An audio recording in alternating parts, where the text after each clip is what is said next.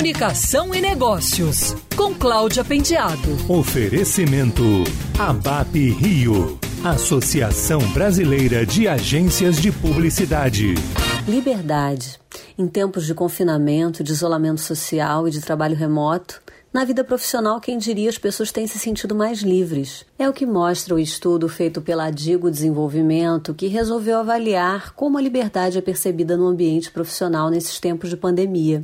O objetivo era traçar mesmo uma fotografia deste momento, ouvindo 700 pessoas de empresas de diversos setores. Para a maioria delas, liberdade significa livre-arbítrio e possibilidade de fazer escolhas, além de autonomia e independência. Dos pesquisados, 72% se sentem livres no trabalho.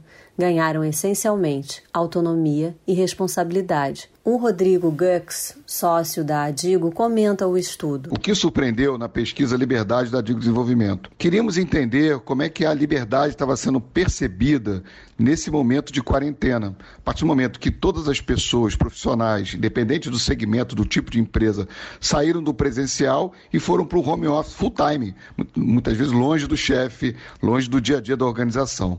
Nos surpreendeu é que a, a massa, a grande maioria das pessoas se percebem como livres no trabalho nesse momento. Foi bem acima das nossas expectativas. Um outro fato que surpreendeu também foi a responsabilidade de caminhar junto com a liberdade.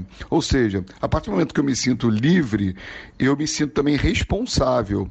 Isso é bastante interessante, porque essa dobradinha gera o compromisso e o engajamento com a organização. A liberdade percebida traz consigo, portanto, este senso de responsabilidade e compromisso.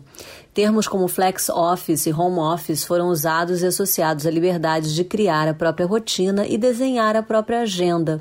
O que parecia incomodar antes eram a pouca flexibilidade em geral, principalmente em relação à carga horária no trabalho, ausência de autonomia, além de alguns conflitos vividos no convívio com colegas de trabalho e que passam principalmente pela falta de confiança. Esse estudo vai ser apresentado esta semana, nos dias 22 e 23 de outubro, no 20 Fórum de Líderes 2020, que é um evento anual realizado pela Adigo. O evento vai provocar os participantes com a seguinte pergunta: o que realmente importa. Quer ouvir essa coluna novamente? É só procurar nas plataformas de streaming de áudio. Conheça mais dos podcasts da Band News FM Rio.